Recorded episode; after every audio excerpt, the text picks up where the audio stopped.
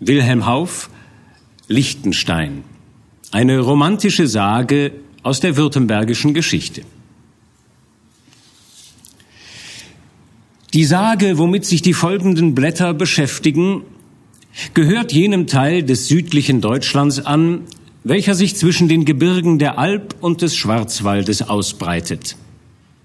Das erstere dieser Gebirge schließt von Nordwest nach Süden in verschiedener Breite sich ausdehnend in einer langen Bergkette dieses Land ein. Der Schwarzwald aber ziehet sich von den Quellen der Donau bis hinüber an den Rhein und bildet mit seinen schwärzlichen Tannenwäldern einen dunklen Hintergrund für die schöne, fruchtbare, weinreiche Landschaft, die vom Neckar durchströmt an seinem Fuße sich ausbreitet und Württemberg heißt. Dieses Land schritt aus geringem, dunklem Anfang unter mancherlei Kämpfen siegend zu seiner jetzigen Stellung unter den Nachbarstaaten hervor. Es erregt dies umso größere Bewunderung, wenn man die Zeit bedenkt, in welcher sein Name zuerst aus dem Dunkel tritt.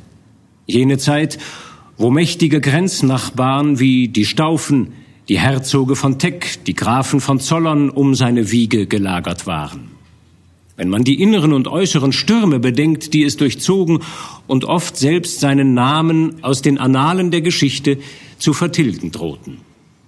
Ja, es gab sogar eine Zeit, wo der Stamm seiner Beherrscher auf ewig aus den Hallen ihrer Väter verdrängt schien, wo sein unglücklicher Herzog aus seinen Grenzen fliehen und in drückender Verbannung leben musste, wo fremde Herren in seinen Burgen hausten, fremde Söldner das Land bewachten, und wenig fehlte, dass Württemberg aufhörte zu sein, jene blühenden Fluren zerrissen und eine Beute für viele oder eine Provinz des Hauses Österreich wurde. Unter den vielen Sagen, die von ihrem Lande und der Geschichte ihrer Väter im Munde der Schwaben leben, ist wohl keine von so hohem romantischem Interesse als die, welche sich an die Kämpfe der eben erwähnten Zeit an das wunderbare Schicksal jenes unglücklichen Fürsten knüpft. Wir haben versucht, sie wiederzugeben, wie man sie auf den Höhen von Liechtenstein und an den Ufern des Neckars erzählen hört. Wir haben es gewagt, auch auf die Gefahr hin verkannt zu werden. Man wird uns nämlich entgegenhalten, dass sich der Charakter Ulrichs von Württemberg nicht dazu eigne, in einem historischen Romane mit milden Farben wiedergegeben zu werden. Man hat ihn vielfach angefeindet. Manches Auge hat sich sogar daran gewöhnt, wenn es die lange Bilderreihe der Herzoge Württembergs mustert, mit scheuem Blick vom Eltern Eberhard auf Christoph überzuspringen, als sei das Unglück eines Landes nur allein in seinem Herrscher zu suchen oder als sei es verdienstlich, das Auge mit Abscheu zu wenden von den Tagen der Not. Aber wenn man bedenkt, welch gewaltigen Einfluss Zeit und Umgebungen auf den Sterblichen auszuüben pflegen, wenn man bedenkt, dass Ulrich von Württemberg unter der Vormundschaft schlechter Räte aufwuchs, die ihn zum Bösen anleiteten, wenn man sich erinnert, dass er in einem Alter die Zügel der Regierung in die Hände bekam, wo der Knabe kaum zum Jüngling reif ist, so muss man wenigstens die erhabenen Seiten seines Charakters, hohe Seelenstärke und einen Mut, der nie zu unterdrücken ist, bewundern. Das Jahr 1519, in welches unsere Sage fällt, hat über ihn entschieden. Denn es ist der Anfang seines langen Unglücks. In jenem Jahre war alles auf die Spitze gestellt. Der Aufruhr des armen Konrad war sechs Jahre früher mit Mühe gestillt. Doch war das Landvolk hier und da noch schwierig, weil der Herzog sie nicht für sich zu gewinnen wusste. Seine Amtleute auf ihre eigene Faust arg hausten und Steuern auf Steuern erhoben wurden. Den Schwäbischen Bund eine mächtige Vereinigung von Fürsten, Grafen, Rittern und freien Städten des Schwaben- und Frankenlandes hatte er wiederholt beleidigt, hauptsächlich auch dadurch, dass er sich weigerte, ihm beizutreten. So sahen also alle seine Grenznachbarn mit feindlichen Blicken auf sein Tun. als wollten sie nur Gelegenheit abwarten, ihn fühlen zu lassen, welch mächtiges Bündnis er verweigert habe. Der Kaiser Maximilian, der damals noch regierte, war ihm auch nicht ganz hold, besonders seit er im Verdacht war, den Ritter Götz von Berlichingen unterstützt zu haben. Der Herzog von Bayern, ein mächtiger Nachbar, dazu sein Schwager, war ihm abgeneigt, weil Ulrich mit der Herzogin Sabina nicht zum Besten lebte. Zu allem diesem kam, um sein Verderben zu beschleunigen, die Ermordung eines fränkischen Ritters, der an seinem Hofe lebte. Glaubwürdige Chronisten sagen, das Verhältnis des Johann von Hutten zu Sabina sei nicht so gewesen, wie es der Herzog gerne sah. Daher griff ihn der Herzog auf einer Jagd an, warf ihm seine Untreue vor, forderte ihn auf, sich seines Lebens zu erwehren und stach ihn nieder. Die Huttischen hauptsächlich Ulrich von Hutten, erhoben ihre Stimmen wider ihn und in ganz Deutschland erscholl ihr Klage- und Rachegeschrei. Auch die Herzogin, die durch stolzes, zänkisches Wesen Ulrich schon als Braut aufgebracht und ihm keine gute Ehe bereitet hatte, trat jetzt als Gegnerin auf, entfloh mit Hilfe Dietrichs von Späth, und sie und ihre Brüder traten als Kläger und bittere Feinde bei dem Kaiser auf. Es wurden Verträge geschlossen und nicht gehalten, es wurden Friedensvorschläge angeboten und wieder verworfen, die Not um den Herzog wuchs von Monat zu Monat, und dennoch beugte sich sein Sinn nicht, denn er meinte Recht getan zu haben. Der Kaiser starb in dieser Zeit. Er war ein Herr, der Ulrich trotz den vielen Klagen dennoch milde bewiesen hatte, und das Unglück kam jetzt schnell. Man feierte das Leichenfest des Kaisers zu Stuttgart in der Burg, als dem Herzog Kunde kam, dass Reutlingen, eine Reichsstadt, die in seinem Gebiete lag, seinen Waldvogt auf Achalm erschlagen habe. Diese Städtler hatten ihn schon oft empfindlich beleidigt, sie waren ihm verhasst und sollten jetzt seine Rache fühlen. Schnell zum Zorn gereizt wie er war, warf er sich aufs Pferd, ließ die Lärmtrommeln tönen durch das Land, belagerte die Stadt und nahm sie ein. Der Herzog ließ sich von ihnen huldigen und die Reichsstadt war württembergisch. Jetzt aber erhob sich der Schwäbische Bund mit Macht, denn diese Stadt war ein Glied desselben gewesen. Das Bundesheer sammelte sich bei Ulm und drohte mit einem Einfall. So war also in dem Jahr 1519 alles auf die Spitze gestellt. Konnte der Herzog das Feld behaupten, so behielt er Recht, und es war nicht zu zweifeln, dass er dann großen Anhang bekommen würde. Gelang es dem Bunde, den Herzog aus dem Felde zu schlagen, dann wehe ihm. Wo so vieles zu rächen war, durfte er keine Schonung erwarten. Die Blicke ganz Deutschlands hingen bange an dem Erfolg dieses Kampfes. Sie suchten begierig durch den Vorhang des Schicksals zu dringen und zu erspähen, was die künftigen Tage bringen werden, ob Württemberg gesiegt, ob der Bund den Wahlplatz behauptet habe. Wir rollen diesen Vorhang auf. Wir lassen Bild an Bild vorüberziehen. Möge das Auge nicht zu frühe, ermüdet sich davon abwenden. Erstes Kapitel Nach den ersten trüben Tagen des März 1519 war endlich am 12. ein recht freundlicher Morgen über der Reichsstadt Ulm aufgegangen. Die Donaunebel, die um diese Jahreszeit immer noch drückend über der Stadt liegen, waren schon lange vor Mittag der Sonne gewichen, und immer freier und weiter wurde die Aussicht in die Ebene über den Fluss hinüber. Aber auch die engen, kalten Straßen mit ihren hohen, dunklen Giebelhäusern hatte der schöne Morgen heller als sonst beleuchtet und ihnen einen Glanz, eine Freundlichkeit gegeben, die zu dem heutigen festlichen Ansehen der Stadt gar trefflich passte.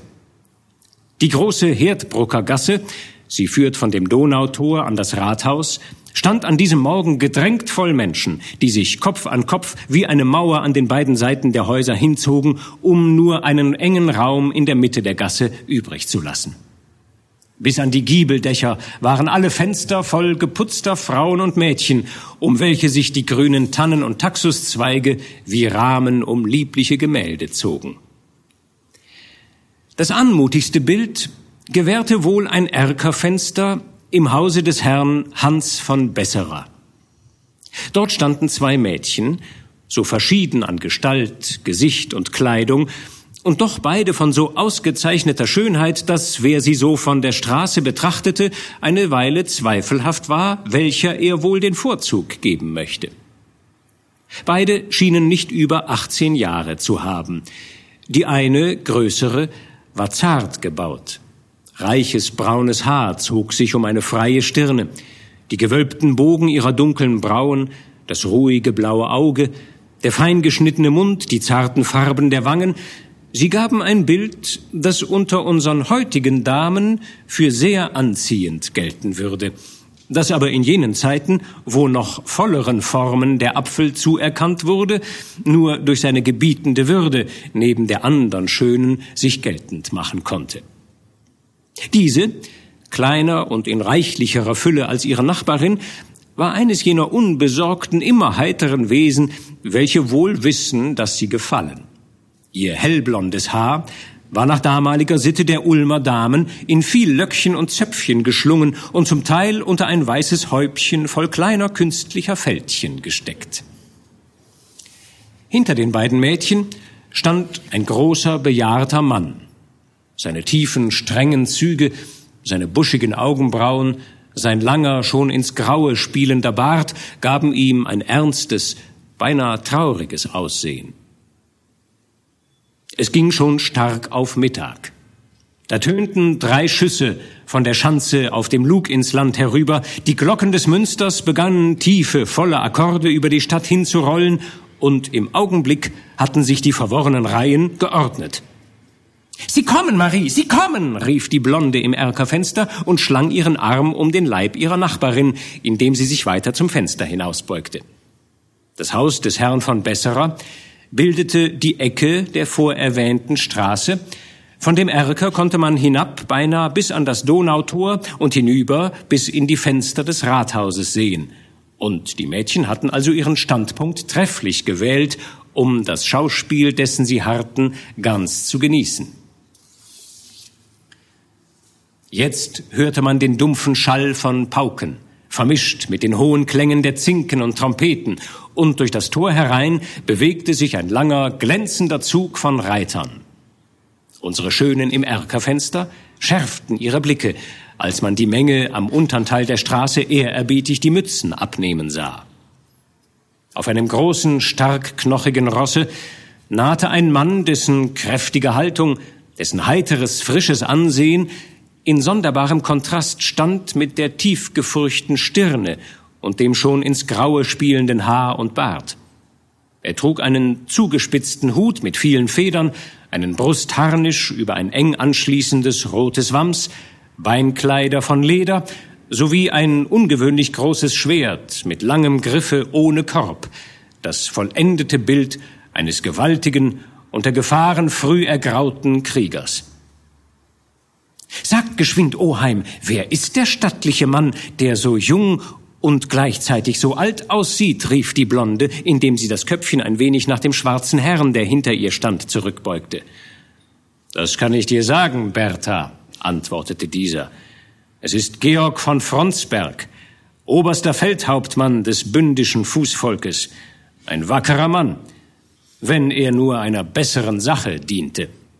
Auch behaltet eure Bemerkungen für euch, Herr Württemberger, entgegnete ihm die Kleine, indem sie lächelnd mit dem Finger drohte. Ihr wisst, dass die Ulmer Mädchen gut bündisch sind. Der Oheim aber, ohne sich irre machen zu lassen, fuhr fort. Und jener dort auf dem Schimmel, das ist Truchsess Waldburg, der Feldleutnant, dem auch etwas von unserem Württemberg wohl anstünde. Und das ist der Ritter Ulrich von Hutten, dem Gott seine Schmähworte gegen unseren Herzog verzeihen wolle. Er ist ein gelehrter, frommer Herr. Zwar ist er des Herzogs bitterster Feind, aber was wahr ist, muss wahr bleiben. Und da, da sind Sickingens Farben. Wahrhaftig, da ist er selbst, Franz von Sickingen. Sie sagen, er führe tausend Reiter in das Feld. Der da ist's, mit dem blanken Harnisch und der roten Feder. Aber sagt mir, Oheim, fragte Bertha wieder, welches ist denn Götz von Berlichingen, der mit der Faust von Eisen, reitet er nicht mit den Städten? Götz und die Städtler nennen nie in einem Atem, sprach der Alte mit Ernst. Er hält zu Württemberg. Ein großer Teil des Zuges war während diesem Gespräch am Fenster vorübergezogen, und mit Verwunderung hatte Bertha bemerkt, wie gleichgültig und teilnahmslos ihre Base Marie hinabschaute. Es war zwar sonst des Mädchens Art, sinnend, zuweilen wohl auch träumend auszusehen, aber heute bei einem so glänzenden Aufzug, so ganz ohne Teilnahme zu sein, deuchte ihr ein großes Unrecht. Sie wollte sie eben zur Rede stellen, als ein Geräusch von der Straße her ihre Aufmerksamkeit auf sich zog. Ein mächtiges Ross bäumte sich in der Mitte der Straße unter ihrem Fenster, wahrscheinlich Scheue gemacht durch die flatternden Fahnen der Zünfte. Sein hoch zurückgeworfener Kopf verdeckte den Reiter, so dass nur die wehenden Federn des Baretts sichtbar waren. Aber die Gewandtheit und Kraft, mit welcher er das Pferd herunterriss und zum Stehen brachte, ließ einen jungen, mutigen Reiter ahnen. Das lange, hellbraune Haar war ihm von der Anstrengung über das Gesicht herabgefallen, als er es zurückschlug, traf sein Blick das Erkerfenster. Na, das ist ja einmal ein hübscher Herr, flüsterte die Blonde ihrer Nachbarin zu. Sieh nur, er hat uns gegrüßt, ohne uns zu kennen. Aber das stille Bäschen Marie schien der Kleinen nicht viel Aufmerksamkeit zu schenken. Ein glühendes Rot zog über ihre zarten Wangen, als sie durch ein leichtes Neigen des Hauptes den Gruß des jungen Reiters erwiderte. Der kleinen Schwätzerin war diese flüchtige Geste über dem Anblick des schönen Mannes völlig entgangen. Nur schnell, Oheim, rief sie und zog den alten Herrn am Mantel. Wer ist denn dieser mit der hellblauen Binde? Den habe ich in meinem Leben nicht gesehen, antwortete der Oheim. Seinen Farben nach steht er in keinem besonderen Dienst, sondern reitet wohl auf eigene Faust gegen meinen Herzog und Herrn, wie so viele Hungerleider, die sich an unseren Töpfen laben wollen. Ach, mit euch ist ja nichts anzufangen, sagte die Kleine und wandte sich unmutig ab. Die alten und gelehrten Herren kennt ihr alle auf hundert Schritt und weiter. Wenn man aber einmal nach einem hübschen, höflichen Junker fragt, wisst ihr nichts. Der Zug hatte sich während dieser Strafrede Berthas vor dem Rathaus aufgestellt. Und als die Herren abgesessen und das Volk sich allmählich zu verlaufen begann, zogen auch die drei sich vom Fenster zurück. Der Oheim verließ das Gemach, da wandte sich Bertha an ihre Base. Nein, wie einen doch so etwas peinigen kann. Ich wollte viel darum geben, wenn ich wüsste, wie er heißt. Dass du aber auch gar keine Augen hast, Marie, ich stieß dich doch an, als er grüßte. Ach, so hellbraune Haare, recht lang und glatt, freundliche dunkle Augen, das Gesicht ein wenig bräunlich, aber hübsch, sehr hübsch. Und ein Bärtchen über dem Mund, nein, ich sage dir, ach, wie kannst du denn jetzt nur wieder so rot werden? Als ob zwei Mädchen, wenn sie allein sind, nicht von dem schönen Mund eines jungen Herrn sprechen dürften. Das geschieht oft bei uns, bei uns Ulmer Damen. Aber freilich, bei deiner seligen Muhme in Tübingen und bei deinem ernsten Vater in Liechtenstein kamen solche Sachen nicht zur Sprache. Ach, und ich sehe schon, Bäschen Marie träumt wieder. Und ich muss mir wohl ein Ulmer Stadtkind suchen, wenn ich ein klein wenig schwatzen will. Marie antwortete nur durch ein Lächeln, das wir vielleicht etwas schelmisch gefunden hätten. Bertha aber nahm den großen Schlüsselbund vom Haken an der Türe, sang sich ein Liedchen und ging, um noch einiges zum Mittagessen zu rüsten. Sie hüpfte hinaus und ließ ihre Base allein bei ihren Gedanken. Und auch wir stören sie nicht. Wenn sie jetzt die schönen Bilder der Erinnerung durchgeht, die jene Erscheinung mit einem Mal aus dem tiefen, treuen Herzen hervorgerufen hatte, wenn sie jener Zeit gedenkt, wo ein flüchtiger Blick von ihm, ein Druck seiner Hand ihre Tage erhellten, wenn sie jener Nächte gedenkt, wo sie im stillen Kämmerlein unbelauscht von der seligen Muhme jene Schärpe flocht, deren freudige hellblaue Farben sie heute aus ihren Träumen weckte. Wir lauschen nicht, wenn sie errötend und mit niedergeschlagenen Augen sich fragt, ob Bäschen Bertha den süßen Mund des Geliebten richtig beschrieben habe. Marie von Liechtenstein und der hübsche, noch namenlose Ritter mit der hellblauen Schärpe kennen sich also. Es war in Tübingen vor gar nicht langer Zeit, erfahren wir in einem kurzen Rückblick im zweiten Kapitel. Marie lebte dort bei ihrer Tante, einer Schwester des Ritters von Liechtenstein, und ihr Herz wurde im Sturm erobert von jenem jungen Mann. Georg von Sturmfeder heißt er. Aus einem armen, aber angesehenen Stamme Frankens, frühe verwaist, teilt uns der Erzähler mit. Als aber Maries Muhme starb und Georg von seinem Onkel wieder in die Heimat nach Franken gerufen wurde, trennten sich die Wege des jungen Liebespaars. Das war im Februar 1519. Marie wurde von ihrem Vater nach Ulm zu einer anderen Tante, der Frau von Besserer, geschickt, und Georg suchte nun, nachdem der Streit zwischen Herzog Ulrich und dem Schwäbischen Bund auf des Messers Schneide stand, sich im Kriegshandwerk ersten Ruhm zu erwerben. Er schlägt sich auf die Seite des Bundes und zieht nach Ulm, wo sich der Kriegsrat versammelt, um eine Entscheidungsschlacht gegen Ulrich, der mit eigenen Truppen und 14.000 Schweizer Söldnern bei Blaubeuren lagert, vorzubereiten. Ausschlaggebend für Georgs Entscheidung, die bündische Partei zu ergreifen, war, dass er erfahren hatte, der Ritter von Liechtenstein befände sich ebenfalls in Ulm, also mutmaßlich auf Seiten des Bundes. Würde sich Georg, denkt er, Ruhm und Ehre im Krieg gegen Herzog Ulrich erwerben, hätte er gute Chancen beim Ritter von Liechtenstein würdig um Marie freien zu können. Und dass er sie schon bei seinem Einzug in Ulm am Fenster sah, beflügelt nur seinen Entschluss.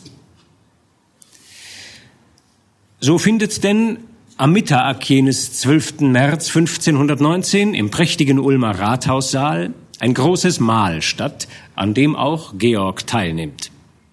Er trifft dort auf einen alten Bekannten aus seiner fränkischen Heimat, den Bundeshauptmann Hans von Breitenstein, einen erfahrenen Kriegsmann, der den jungen Georg von Sturmfeder unter seine Fittiche nimmt und in die ausgelassen tafelnde Gesellschaft kriegslustiger Männer einführt. Ein Auszug aus dem dritten Kapitel. So war es in den guten alten Zeiten. Man konnte sich nicht beklagen, nur zu einem Schauessen geladen worden zu sein.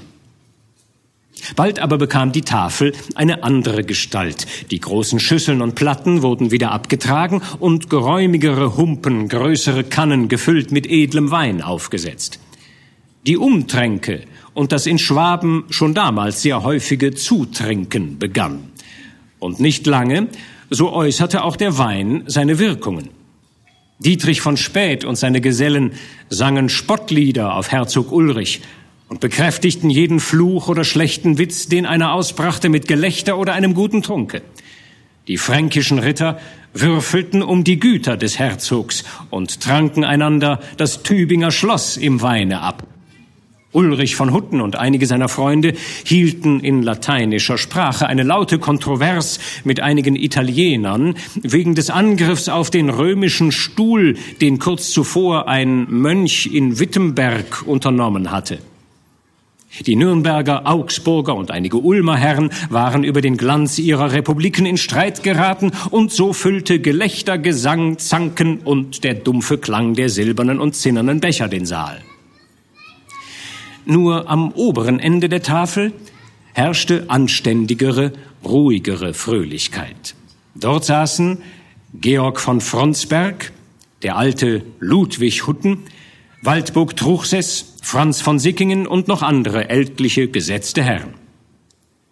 Dorthin wandte jetzt auch der Bundeshauptmann Hans von Breitenstein seine Blicke und sprach zu Georg, Das Lärmen um uns her will mir gar nicht behagen. Wie wär's, wenn ich euch jetzt dem Fronsberg vorstellte, wie ihr in den letzten Tagen gewünscht habt?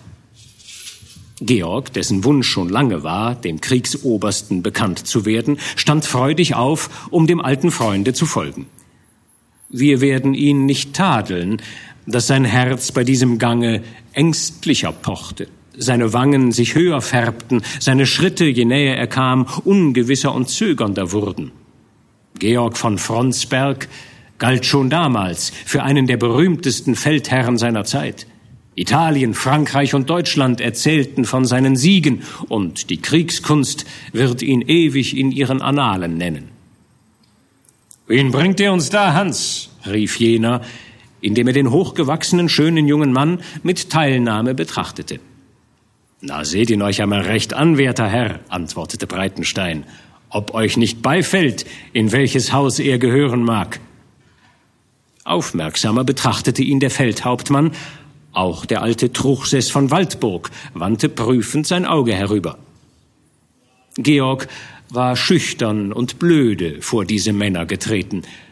Aber sei es, dass die freundliche, zutrauliche Weise Fronsbergs ihm Mut machte, sei es, dass er fühlte, wie wichtig der Augenblick für ihn sei, er bekämpfte die Scham, den Blicken so vieler berühmter Männer ausgesetzt zu sein, und sah ihnen entschlossen und mutig ins Gesicht. Ah, jetzt an diesem Blick erkenne ich dich, sagte Fronsberg und bot ihm die Hand. Du bist ein Sturmfeder, nicht wahr? Georg Sturmfeder, antwortete der junge Mann. Mein Vater war Burkhard Sturmfeder. Er fiel, wie man mir sagte, in Italien an eurer Seite. Das war ein tapferer Mann. An manchem warmen Schlachttag hat er treulich zu mir gehalten. Wahrlich, Sie haben ihn allzu früh eingescharrt. Und du, setzte er freundlicher hinzu, du hast dich eingestellt, um seiner Spur zu folgen? Na, was treibt dich schon so früh aus dem Nest und bist kaum flügge? Ich weiß schon, unterbrach ihn Waldburg mit rauer, unangenehmer Stimme. Das Vöglein will sich ein paar Flöckchen Wolle suchen, um das alte Nest zu flicken. Diese rohe Anspielung auf die verfallene Burg seiner Ahnen jagte eine hohe Glut auf die Wangen des Jünglings. Er hatte sich nie seiner Dürftigkeit geschämt, aber dieses Wort klang so höhnend, dass er sich zum ersten Male dem reichen Spötter gegenüber recht arm fühlte. Da fiel sein Blick über Truchsess Waldburg hin, durch die Scheiben auf jenes wohlbekannte Erkerfenster. Er glaubte, Mariens Gestalt zu erblicken, und sein alter Mut kehrte wieder. Ein jeder Kampf hat seinen Preis, Herr Ritter, sagte er. Ich habe dem Bund Kopf und Arm angetragen. Was mich dazu treibt, kann euch gleichgültig sein. No, no, erwiderte jener, wie es mit dem Arm aussieht, werden wir sehen. Im Kopf aber muss es nicht so ganz hell sein, da ihr aus Spaß gleich ernst macht. Der gereizte Jüngling wollte wieder etwas darauf erwidern, Fronsberg aber nahm ihn freundlich bei der Hand. Ganz wie dein Vater, lieber Junge. Und nun willst du zeitlich zu einer Nessel werden. Ja, wir werden Leute brauchen, denen das Herz am rechten Flecke sitzt. Dass du dann nicht der Letzte bist, darfst du gewiss sein. Als Georg die Tafel verlassen hatte, wandte sich Fronsberg zu Waldburg. Das ist nicht die Art, Herr Truchsess, wie man tüchtige Gesellen für unsere Sache gewinnt. Ich wette, der junge Mann ging nicht mit halb so viel Eifer für die Sache von uns, als er zu uns brachte. Ach, müsst ihr dem jungen Laffen auch noch das Wort reden? fuhr jener auf. Was braucht es da? Er soll einen Spaß von seinen Oberen ertragen lernen. Mit Verlaub, fiel ihm Breitenstein ins Wort, das ist kein Spaß, sich über unverschuldete Armut lustig zu machen. Ich weiß aber wohl, ihr seid seinem Vater schon nicht grün gewesen. Und, fuhr Fronsberg fort, sein Oberer seid ihr ganz und gar noch nicht. Er hat dem Bunde noch keinen Eid geleistet, also kann er immer noch hinreiten, wo er hin will. Und wenn er auch unter euren eigenen Fahnen diente, so möchte ich euch doch nicht raten, ihn zu hänseln. Er sieht mir nämlich nicht danach aus, als ob er sich viel gefallen ließe. Sprachlos vor Zorn über den Widerspruch, den er in seinem Leben nie ertragen konnte, blickte Truchsess den einen und den anderen an, mit so wutvollen Blicken, dass sich Ludwig von Hutten schnell ins Mittel warf, um noch ärgeren Streit zu verhüten. Ach, lasst doch die alten Geschichten, rief er. Überhaupt wäre es gut, wir heben die Tafel auf. Es dunkelt draußen schon stark, und der Wein wird zu mächtig. Dietrich Späth hat schon zweimal des Württembergers Tod ausgebracht, und die Franken dort unten sind nur noch nicht einig, ob man seine Schlösser niederbrennen oder verteilen soll. Ach, lasst sie immer, lachte Waldburg bitter. Die Herren dürfen ja heute machen, was sie wollen. Fronsberg wird ihnen morgen schon das Wort reden. Nein, antwortete Ludwig Hutten. Wenn einer von so etwas reden darf, dann bin ich es, als der Bluträcher meines Sohnes. Aber ehe der Krieg noch erklärt ist, müssen solche Reden unterbleiben. Mein Vetter Ulrich spricht mir auch zu heftig mit den Italienern über den Mönch von Wittenberg, und er verschwatzt sich immer zu sehr, wenn er in Zorn gerät. Lasst uns also aufbrechen. Fronsberg und Sinkigen stimmten ihm bei, sie standen auf, und als die Nächsten um sie her ihrem Beispiel folgten, war der Aufbruch allgemein. Georg von Sturmfeder zählt nun keineswegs zu jenen kriegslüsternen Herren, die nur darauf warten, im Blut der Soldaten Ulrichs von Württemberg zu warten. Seine Haltung zum Krieg ist sehr nüchtern und realistisch, wie wir einer kurzen Szene entnehmen, die sich nach jenem Mal auf dem Platz vor dem Ulmer Rathaus abspielt, wo Georg das turbulente Treiben der aufbrechenden Ritter beobachtet. Wildes Rufen nach Pferden und Knechten erscholl. Das Klirren der Schwerter, das Hin- und Herrennen der vielen Menschen mischte sich in das Gebell der Hunde, in das Wiehern und Stampfen der ungeduldigen Rosse. Der Anblick so vieler fröhlicher Gesichter, der kräftigen Gestalten, die in jugendlichem Mute ansprengten, kühne Reiterkünste übten und dann singend und jubelnd in kleinen Haufen abzogen und in der Nacht verschwanden, dieser flüchtige Anblick erinnerte Georg, wie ungewiss wie schnell auch diese Tage vorübergehen werden, wie alle diese fröhlichen Gesellen dem tiefen Ernste des Krieges entgegenziehen, wie mancher, noch ehe der Frühling völlig heraufginge, mit seinem Körper den grünenden Rasen decken werde, wie sie gefallen sein werden, ohne mit ihrem Blute etwas eingelöst zu haben als die Träne eines Kameraden und den kurzen Ruhm als brave Männer vor dem Feind geblieben zu sein. In ganz ähnlicher Stimmung sehen wir Georg von Sturmfeder auch am nächsten Tag im Haus Dietrichs von Kraft.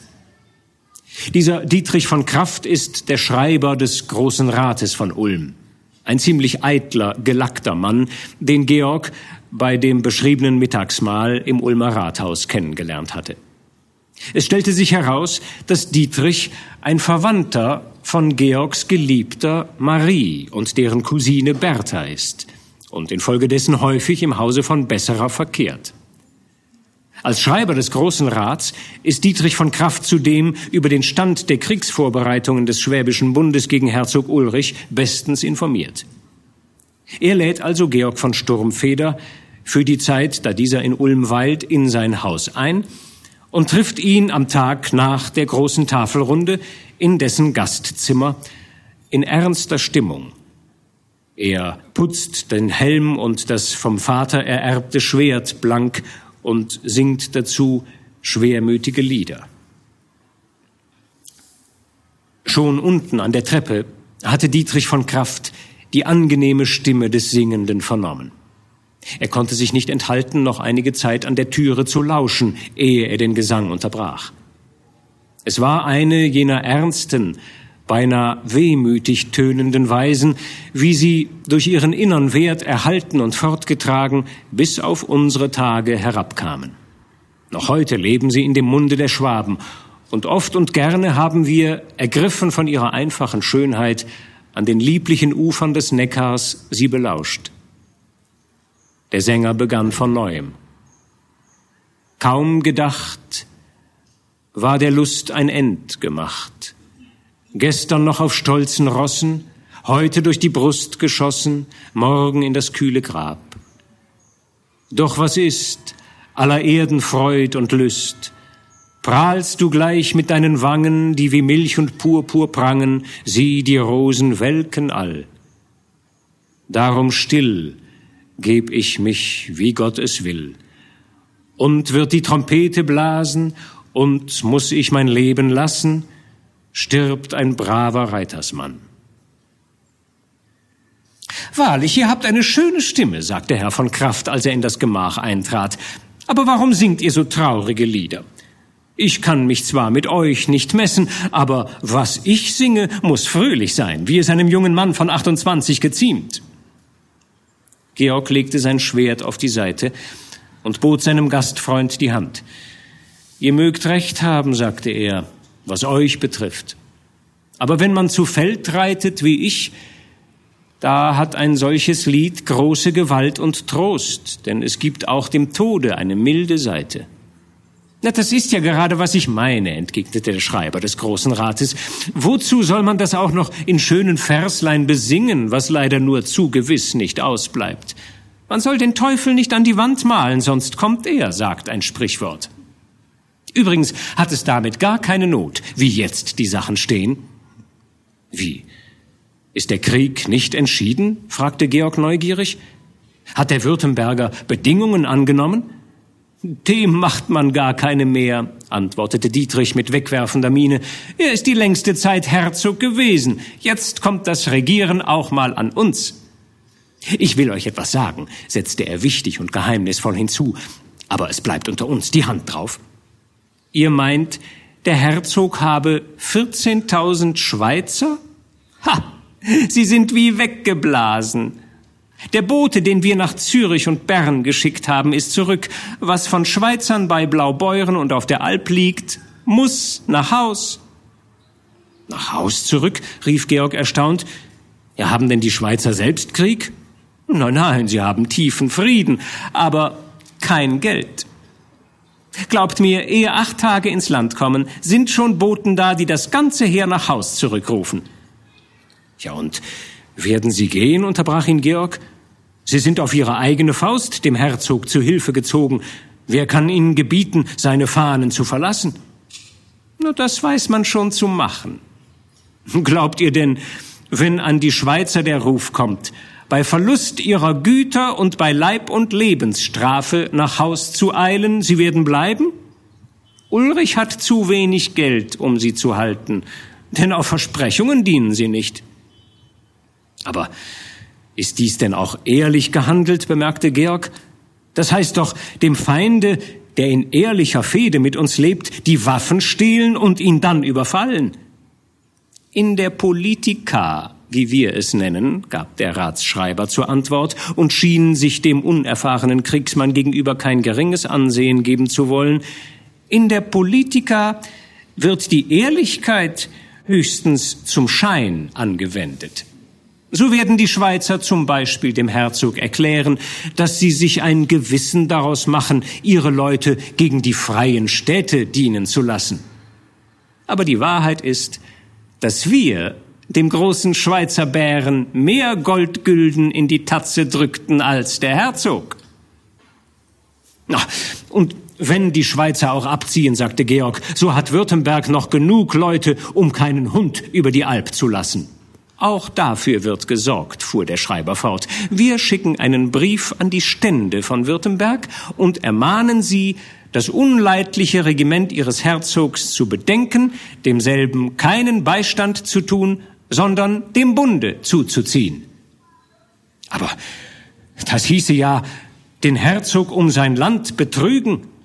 Wollt ihr ihn denn zwingen, der Regierung zu entsagen und sein schönes Württemberg mit dem Rücken anzusehen?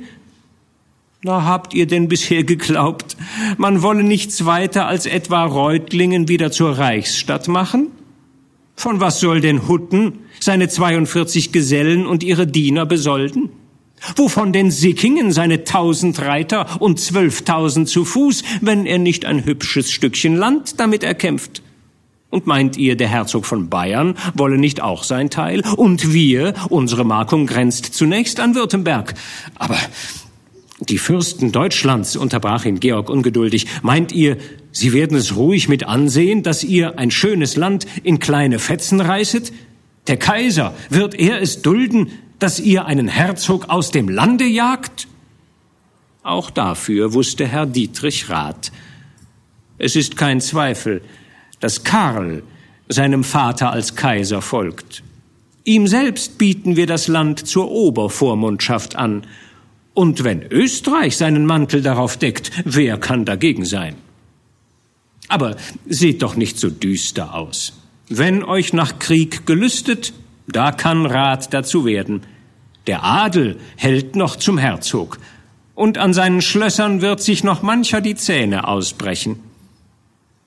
Aber wir verschwatzen das Mittagsmahl. Kommt bald nach und damit verließ der Schreiber des Großen Rates so stolzen Schrittes, als wäre er selbst schon Obervormund von Württemberg, das Zimmer seines Gastes. Georg sandte ihm nicht die freundlichsten Blicke nach. Mit Wehmut betrachtete er sein altes Schwert, diesen treuen Stahl, den sein Vater in manchem guten Streite geführt, den er sterbend seinem verwaisten Knaben als einziges Erbe vom Schlachtfeld gesendet hatte. Ficht ehrlich war das Symbolum, das der Waffenschmied in die schöne Klinge gegraben hatte.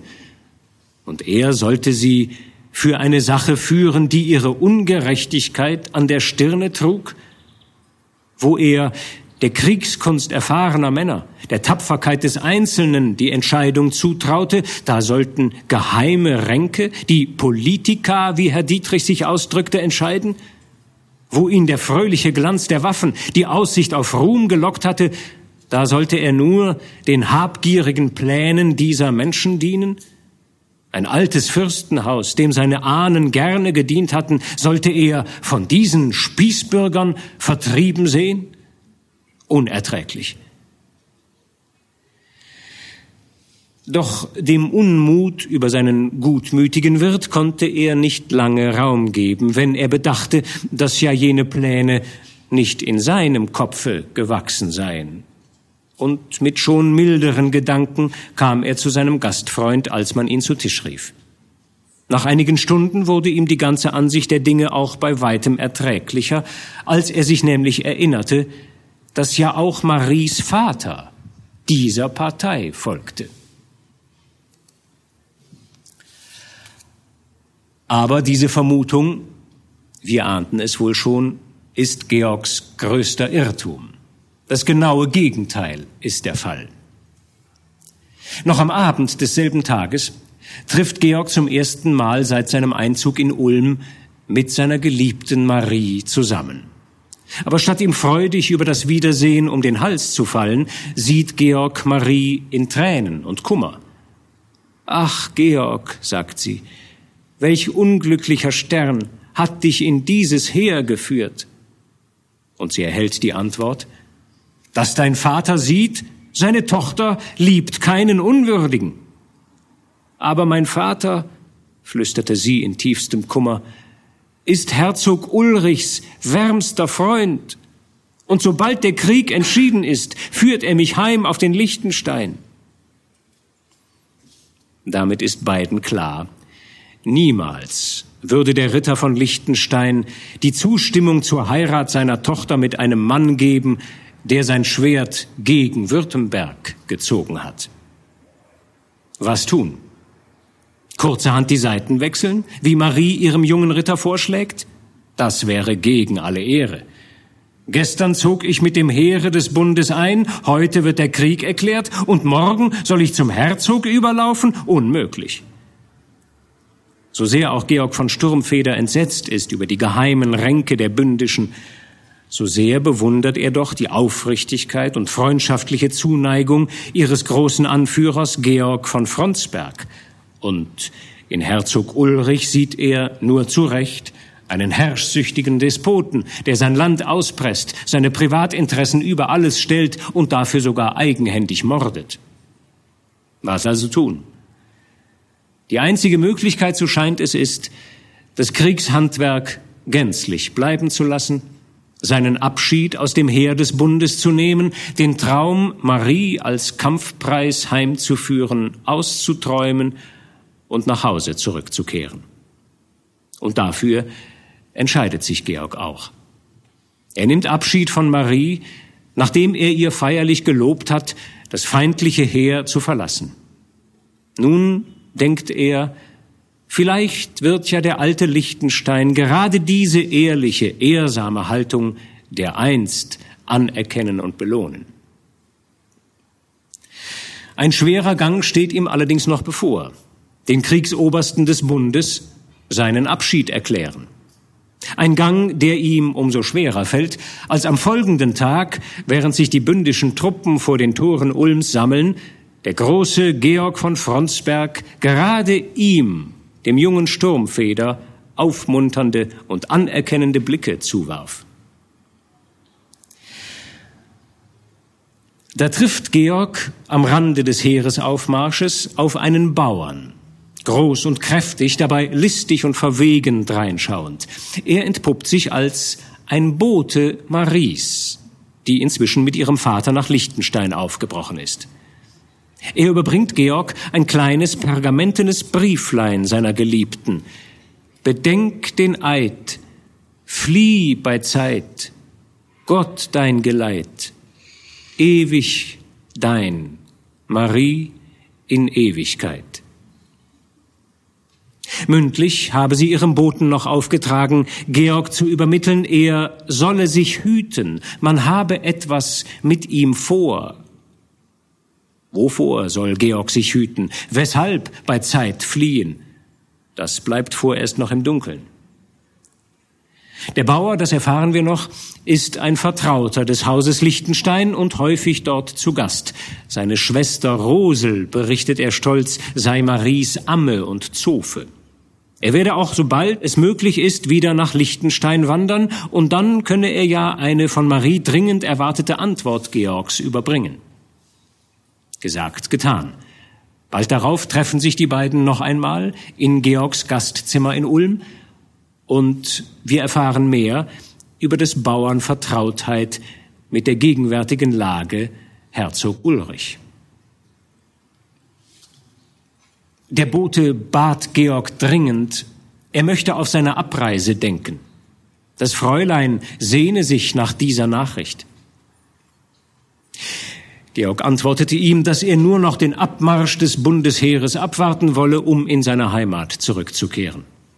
Oh, da braucht ihr nicht mehr lange zu warten, antwortete der Bote. Wenn Sie morgen nicht aufbrechen, so ist es übermorgen, denn das Land ist offen bis ins Herz hinein. Ja, ist es denn wahr, dass die Schweizer abgezogen sind? fragte Georg, und dass der Herzog keine Feldschlacht mehr liefern kann? Der Bote warf einen lauernden Blick im Zimmer umher, öffnete behutsam die Türe, und als er sah, dass kein Lauscher in der Nähe sei, begann er Herr, ich war in Blaubeuren Zeuge eines Auftritts, den ich nie vergesse, und wenn ich neunzig Jahre alt werde. Schon unterwegs waren mir auf der Alp große Scharen der heimziehenden Schweizer begegnet. Bei Blaubeuren standen aber noch über 8000 Mann, lauter gute Württemberger und nichts anderes darunter. Und der Herzog unterbrach ihn Georg, wo war er? Der Herzog hatte in Kirchheim zum letzten Mal mit den Schweizern unterhandelt, aber sie zogen ab, weil er sie nicht bezahlen konnte. Da kam er gen Blaubeuren, wo sich sein Landvolk gelagert hatte. Gestern Morgen wurde durch Trommelschlag bekannt gemacht, dass sich bis neun Uhr alles Volk auf den Klosterwiesen einstellen solle. Es waren viele Männer, die dort versammelt waren, aber jeder dachte ein und dasselbe. Seht, Junker, der Herzog Ulrich ist ein gestrenger Herr und weiß den Bauer nicht für sich zu gewinnen. Die Steuern sind hart, der Jagdfrevel ist scharf und grausam, am Hof wird verprasst, was man uns genommen hat. Aber wenn ein solcher Herr im Unglück ist, da ist es gleich ein anderes Ding. Der Herzog trat in den Kreis, den das bewaffnete Volk geschlossen hatte, und es war Totenstille unter den vielen Menschen. Mit vernehmlicher Stimme sprach er, dass er sich also verlassen, nimmer zu helfen wisse. Diejenigen, worauf er gehofft, seien ihm benommen. Seinen Feinden sei er ein Spott, denn ohne die Schweizer könne er keine Schlacht wagen. Und da trat ein alter, eisgrauer Mann hervor, der sprach, Herr Herzog, habt ihr unseren Arm schon versucht, dass ihr die Hoffnung so schnell aufgebt? Schaut, diese alle wollen für euch bluten. Ich habe euch auch meine vier Buben mitgebracht. Jeder hat einen Spieß und ein Messer. Und so sind ihrer viele tausend hier. Seid ihr des Landes so müde, dass ihr uns verschmäht? Da brach dem Ulrich das Herz. Er wischte sich Tränen aus dem Auge und bot dem Alten seine Hand. Ich zweifle nicht an eurem Mut, sprach er mit lauter Stimme, aber wir sind unserer zu wenige, so dass wir nur sterben können, aber nicht siegen. Geht nach Haus, ihr guten Leute, und bleibt mir treu. Ich muss mein Land verlassen und im bittern Elend sein. Aber mit Gottes Hilfe hoffe ich auch wieder hereinzukommen. So sprach der Herzog. Unsere Leute aber weinten und knirschten mit den Zähnen und zogen ab in Trauer und Unmut. Und der Herzog? fragte Georg. Von Blaubeuren ist er weggeritten. Wohin, weiß man nicht. In den Schlössern aber liegt die Ritterschaft, sie zu verteidigen, bis der Herzog vielleicht andere Hilfe bekommt. Der alte Johann, der Diener Dietrichs von Kraft, unterbrach hier den Boten und meldete, dass der Junker Georg von Sturmfeder auf zwei Uhr in den Kriegsrat beschieden sei, der in Fronsberg Quartier gehalten werde. Georg war nicht wenig erstaunt über diese Nachricht. Was konnte man von ihm im Kriegsrat wollen? Nehmt euch in Acht, Junker, sprach der Bote, als der alte Johann das Gemach verlassen hatte, und bedenkt das Versprechen, das ihr dem Fräulein gegeben. Vor allem erinnert euch, was sie euch sagen ließ. Ihr sollt euch hüten, weil man etwas mit euch vorhabe.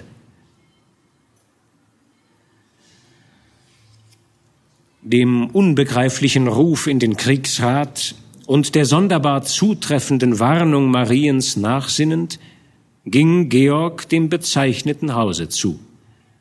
Man wies ihn dort eine breite Wendeltreppe hinan, wo er in der ersten Türe rechts die Kriegsobersten versammelt finden sollte. Um einen großen, schwerfälligen Tisch saßen acht ältliche Männer. Einige davon kannte Georg. Jörg Truchsess, Freiherr von Waldburg, nahm als oberster Feldleutnant den obersten Platz an dem Tische ein – auf beiden Seiten von ihm saßen Fronsberg und Franz von Sickingen. Von den übrigen kannte er keinen als den alten Ludwig von Hutten. Fronsberg winkte ihm freundlich näher zu kommen. Georg trat bis an den Tisch und überschaute nun mit dem freien, kühnen Blick, der ihm so eigen war, die Versammlung. Aber auch er wurde von den Versammelten beobachtet, und es schien, als fänden sie Gefallen an dem schönen, hochgewachsenen Jüngling, denn mancher Blick ruhte mit Wohlwollen auf ihm, einige nickten ihm sogar freundlich zu. Der Truchsess von Waldburg hob endlich an.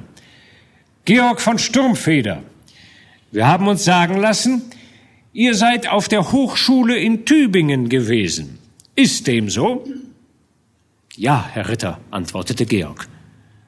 Seid ihr in der Gegend von Tübingen genau bekannt? Georg errötete bei dieser Frage. Er dachte an die Geliebte, die ja nur wenige Stunden von jener Stadt entfernt auf ihrem Lichtenstein war. Doch er fasste sich bald und sagte, ich kam zwar nicht viel auf die Jagd, auch habe ich sonst die Gegend wenig durchstreift, doch im Allgemeinen ist sie mir bekannt. Wir haben beschlossen, fuhr Truchsess fort, einen sicheren Mann in jene Gegend zu schicken, auszukundschaften, was der Herzog von Württemberg bei unserem Anzug tun wird. Es soll auch über die Befestigung des Schlosses Tübingen, über die Stimmung des Landvolks in jener Gegend genaue Nachricht eingezogen werden. Ein solcher Mann kann dem Württemberger durch Klugheit und List mehr Abbruch tun als hundert Reiter. Und wir haben euch dazu ausersehen. Mich? rief Georg voll Schrecken. Euch, Georg von Sturmfeder. Zwar gehört Übung und Erfahrung zu einem solchen Geschäft, aber Was euch dran abgeht, kann euch ja euer Kopf ersetzen. Man sah dem Jüngling an, dass er einen heftigen Kampf mit sich kämpfte. Sein Gesicht war bleich, sein Auge starr, seine Lippen fest zusammengeklemmt. Die Warnung Mariens war ihm jetzt auf einmal klar. Aber wie fest er auch bei sich beschloss, den Antrag auszuschlagen, wie erwünscht beinahe diese Gelegenheit erschien, um dem Bunde zu entsagen, so kam ihm die Entscheidung doch zu überraschend. Er scheute sich vor den berühmten Männern, seinen Entschluss auszusprechen. Der Truchsess rückte ungeduldig auf seinem Stuhl hin und her, als der junge Mann so lange mit seiner Antwort zögerte. Nun wird's bald. Warum besinnt ihr euch so lange? Verschonet mich mit diesem Auftrag, sagte Georg, nicht ohne Zagen. Ich kann. Ich darf nicht. Die alten Männer sahen sich erstaunt an, als trauten sie ihren Ohren nicht. Ihr dürft nicht? Ihr könnt nicht, wiederholte Truchsess langsam, und eine dunkle Röte, der Vorbote seines aufsteigenden Zorns, lagerte sich auf seine Stirne und um seine Augen. Georg sah, dass er sich in seinen Ausdrücken übereilt habe. Er sammelte sich und sprach mit freierem Mute Ich habe euch meine Dienste angeboten, um ehrlich zu fechten, nicht aber um mich in Feindesland zu schleichen und hinterrücks nach seinen Gedanken zu spähen. Es ist wahr, ich bin jung und unerfahren, aber so viel weiß ich doch, um mir von meinen Schritten Rechenschaft geben zu können. Und wer von euch der Vater eines Sohnes ist, möchte ihm zu seiner ersten Waffentat raten, den Spion zu machen. Der Truchsess zog die dunklen, buschigen Augenbrauen zusammen und schoss einen durchdringenden Blick auf den Jüngling, der so kühn war, anderer Meinung zu sein als er. Was fällt euch ein, Junker? rief er. Eure Reden helfen euch jetzt nichts. Es handelt sich nicht darum, ob es sich mit eurem kindischen Gewissen verträgt, was wir euch auftragen. Es handelt sich um Gehorsam. Wir wollen es und ihr müsst. Und ich will nicht entgegnete ihm Georg mit fester Stimme. Er fühlte, dass mit dem Zorn über Waldburgs beleidigenden Ton sein Mut von Minute zu Minute wachse. Er wünschte sogar, der Truchsess möchte noch weiter in seinen Reden fortfahren, denn jetzt glaubte er sich jeder Entscheidung gewachsen. Ja, freilich, freilich, lachte Waldburg in bitterem Grimm. Das Ding hat Gefahr, so allein in feindes Land herumzureiten, ja. Und da kommen die Junker von Habe nichts und Bin nichts und bieten mit großen Worten und erhabenen Gesichtern ihren Kopf und ihren tapferen Arm an, und wenn's drauf und dran kommt, wenn man etwas von ihnen haben will, so fehlt es an Herz. Doch Art lässt nicht von Art, der Apfel fällt nicht weit vom Stamm, und wo nichts ist, da hat der Kaisers Recht verloren. Wenn dies eine Beleidigung für meinen Vater sein soll, antwortete Georg erbittert, so sitzen hier Zeugen, die ihm bezeugen können, dass er in ihrem Gedächtnisse als ein Tapferer lebt. Ihr müsst viel getan haben in der Welt, dass ihr euch herausnehmt, auf andere so tief herabzusehen. Soll ein Milchbart mir vorschreiben, was ich reden soll? unterbrach ihn Waldburg. Was braucht's da lange schwatzen? Ich will wissen, Junkerlein, ob ihr morgen euer Pferd satteln und euch nach unseren Befehlen richten wollt oder nicht. Herr Truchsess, antwortete Georg mit mehr Ruhe, als er sich selbst zugetraut hatte, ihr habt durch eure scharfen Reden nichts gezeigt, als dass ihr wenig wisst, wie man mit einem Edelmann, der dem Bunde seine Dienste anbot, wie man mit dem Sohn meines tapferen Vaters sprechen müsse. Ihr habt aber als Oberster dieses Rates im Namen des Bundes zu mir gesprochen und mich so tief beleidigt, als ob ich euer ärgster Feind wäre. Darum kann ich nichts tun, als, wie ihr selbst befehlt, mein Ross satteln, aber gewiss nicht zu euren Diensten. Es ist mir nicht länger Ehre, diesen Fahnen folgen zu wollen. Nein, ich sage mich los und ledig von euch, für immer. Gehabt euch wohl. Und der junge Mann hatte mit Nachdruck und Festigkeit gesprochen und wandte sich zu gehen. Georg, rief Fronsberg, indem er aufsprang, Sohn meines Freundes. Nicht so rasch, Junker, riefen auch die übrigen und warfen missbilligende Blicke auf Waldburg. Aber Georg war, ohne sich umzusehen, aus dem Gemach geschritten. Die eiserne Klinke schlug klirrend ins Schloss, und die gewaltigen Flügel der eichenen Pforte lagerten sich zwischen ihn und den wohlmeinenden Nachruf der besser gesinnten Männer. Sie schieden Georg von Sturmfeder auf ewig von dem Schwäbischen Bunde.